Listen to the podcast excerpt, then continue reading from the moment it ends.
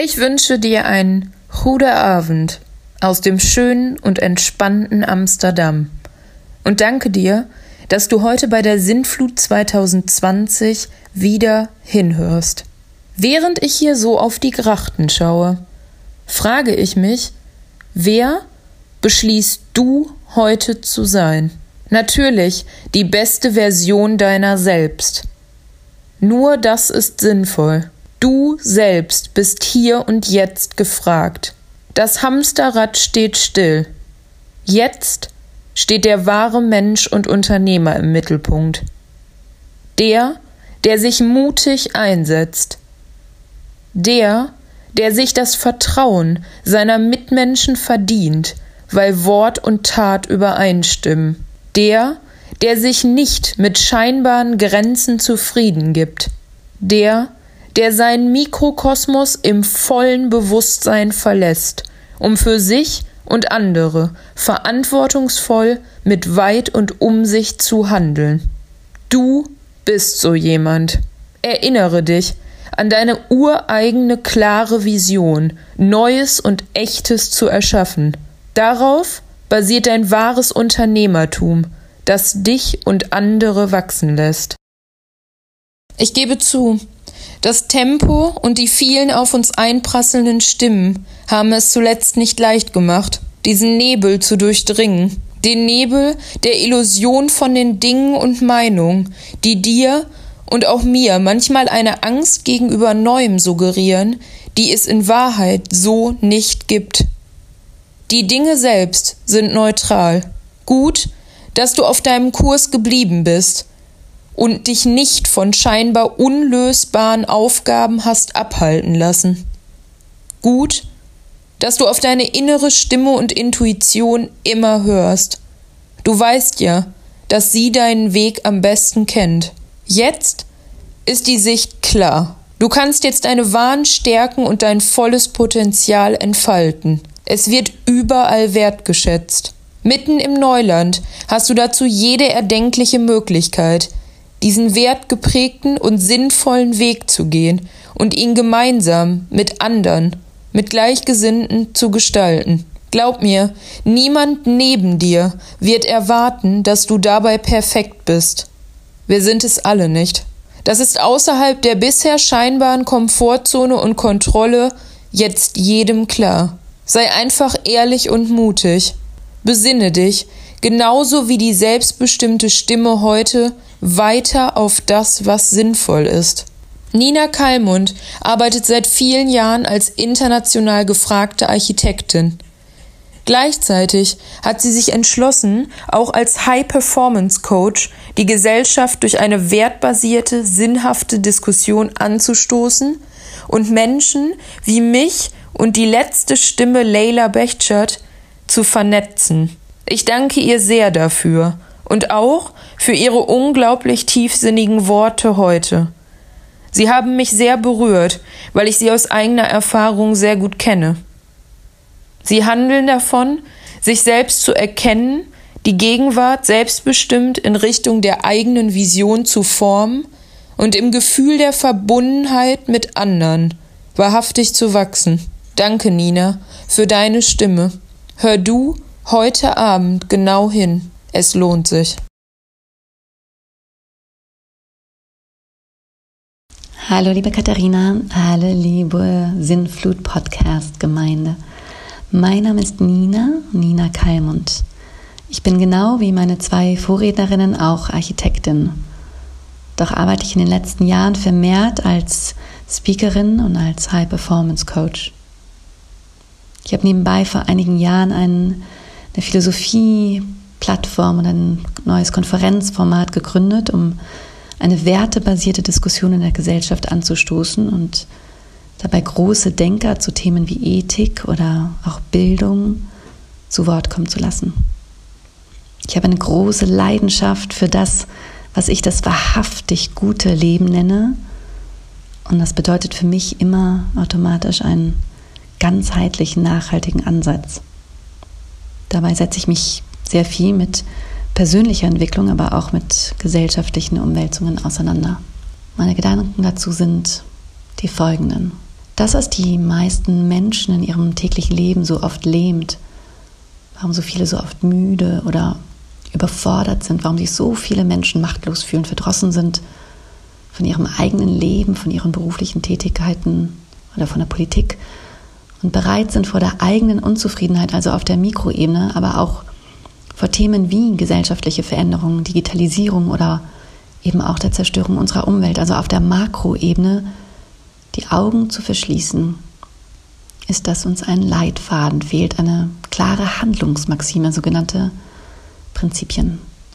Prinzipien, die uns helfen, im Labyrinth unseres täglichen Tuns nicht nur reaktiv, sondern gestaltend tätig zu sein.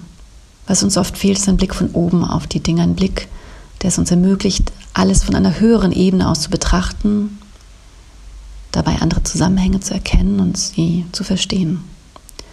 Die Möglichkeit, die eigene, natürlicherweise begrenzte Perspektive zu verlassen, nicht nur horizontal zu erfahren und zu reagieren mit den damit verbundenen Ängsten, Sorgen, Frustrationen, dem Kleingeist oder der gefärbten Sicht auf die Dinge, sondern in dem Gewahrsein der Gesamtsituation, sodass wir in unseren täglichen Handlungen, in unseren täglichen Entscheidungen unsere wichtigsten Werte zum Ausdruck bringen und damit Gestalter der Zukunft immer für das eigene Wohl und das Gesamtwohl zugleich sein können.